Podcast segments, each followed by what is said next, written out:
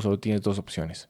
Uno, quedarte sentado sin hacer nada, esperando a que alguien llegue y te salve. O dos, tomar acción, moverte, buscar recursos, buscar salida y buscar una solución.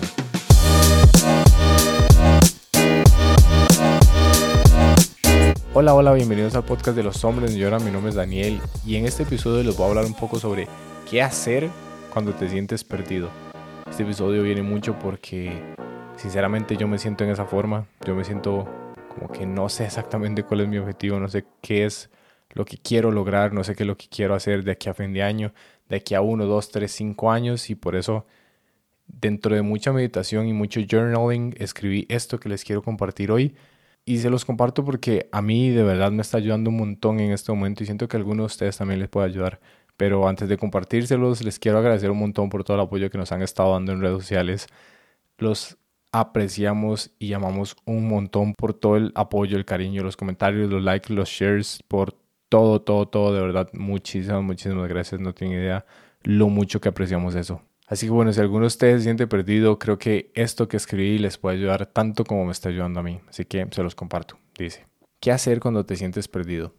Tres pasos prácticos para sentirte mejor. Creo que muchos de nosotros hemos pasado por etapas en nuestra vida en la cual no sabemos qué queremos hacer. No tenemos una meta clara ni definida y sentimos que la vida se nos está yendo y que no nos estamos moviendo a ningún lugar en específico. Justamente así es como me siento yo en este momento. Siento que no hay un objetivo específico y final al cual quiero llegar. Sé que quiero algunas cosas, pero no sé cuál es mi meta en la vida todavía. Es por eso que hoy quiero hablar justamente de esto, de qué hacer cuando tenemos este tipo de momentos en la vida. Porque yo no sé vos, pero personalmente este no es el primero que tengo. Ya he tenido varios momentos así en diferentes momentos de mi vida y este creo que es el peor. De hecho, la vez pasada haciendo journaling escribí lo siguiente. Nunca me había sentido tan perdido en la vida. Sí, me he sentido perdido antes, pero nunca como ahorita.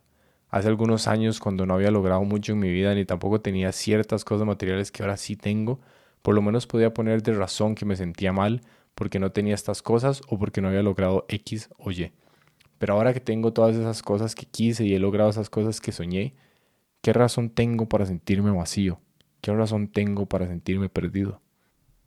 Si te dijese que en este momento tengo los tres pasos perfectos para superar todo este tipo de cosas, en realidad te estaría mintiendo. Sin embargo, si te quiero compartir los tres pasos que yo siempre sigo cuando me siento mal. Y después de compartirte esos tres pasos, te quiero compartir tips que me han ido funcionando a mí.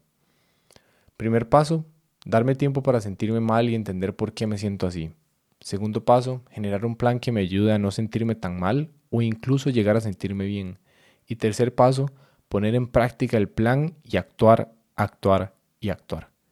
Creo que como hombres no se nos ha permitido sentirnos mal, no se nos ha permitido sentir nuestras emociones ni darnos tiempo o el chance incluso de explorarlas. Así que justamente eso es lo que hago yo de primer paso. Las emociones y sentimientos son feedback de nuestro cuerpo que nos quiere decir algo.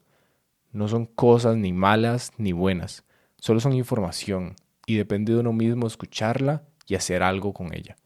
Justamente por eso es lo primero que hago. Darme tiempo para sentirme mal. Porque como dicen, está bien no estar bien. Si me siento mal, me doy minutos, horas o días incluso, como en este caso, para entender cómo me estoy sintiendo exactamente y el por qué me siento así. Es muy diferente decir me siento mal, pero no sé por qué, a decir, por ejemplo, me siento estancado, aburrido, cansado e incluso ahuevado porque siento que no estoy progresando y siento que no he estado aprendiendo cosas nuevas últimamente.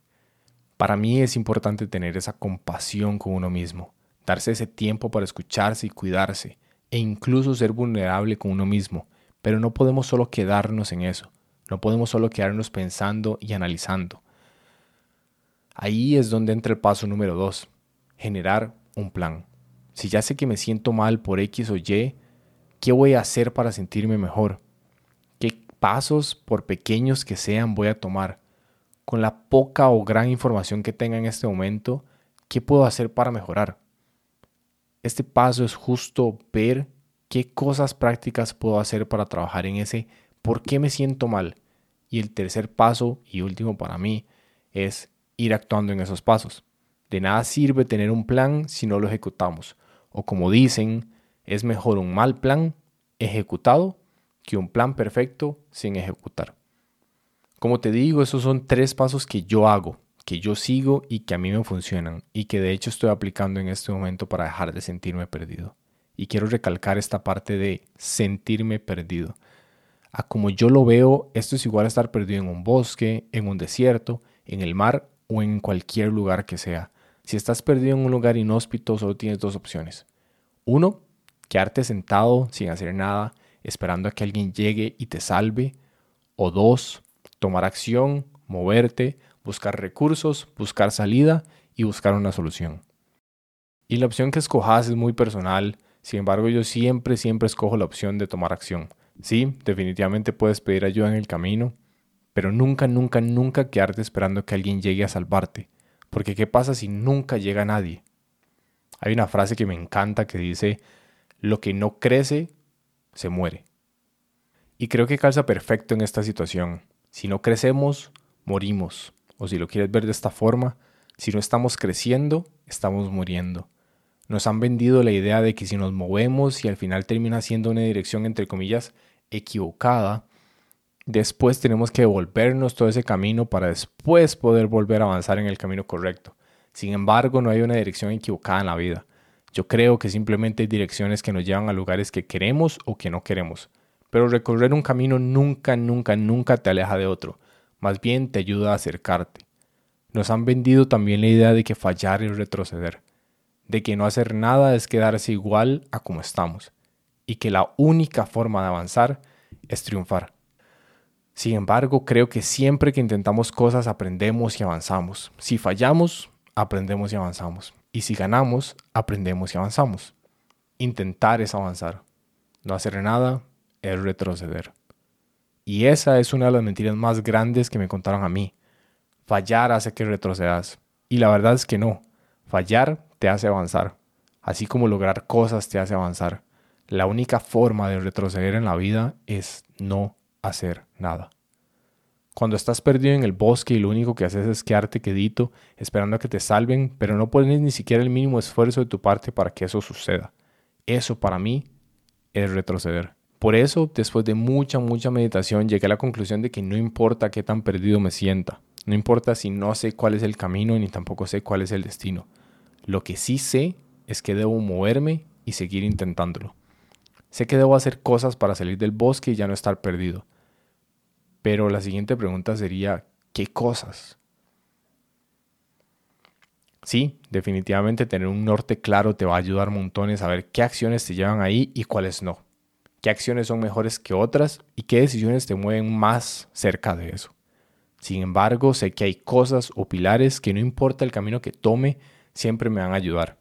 Ya sea que escoja el camino A o el camino B, C, D, E, Y o Z, en todos los caminos estas cosas me van a ayudar.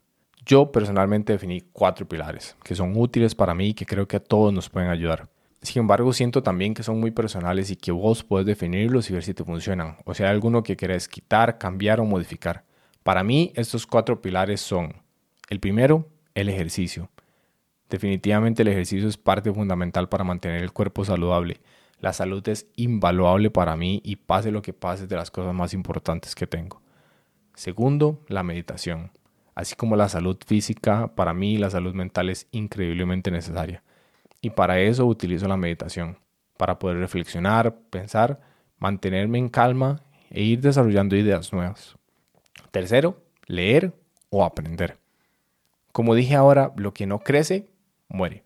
Y para mí no hay mejor forma de crecer que siempre estar aprendiendo cosas nuevas. Y por último, las finanzas o el dinero. A pesar de que sea un tema tabú para muchos todavía, y me incluyo, en el cual muchos tenemos demasiados pensamientos limitantes, el dinero es increíblemente importante en nuestras vidas. Y tener una buena relación con el dinero y por tanto unas buenas finanzas personales nos puede abrir puertas en cualquier camino que escojamos. Uno de los mayores mitos que nos cuentan es que debemos actuar hasta que tengamos el objetivo claro, con un plan perfecto y con todos los pasos a seguir establecidos. Personalmente para mí eso no tiene sentido.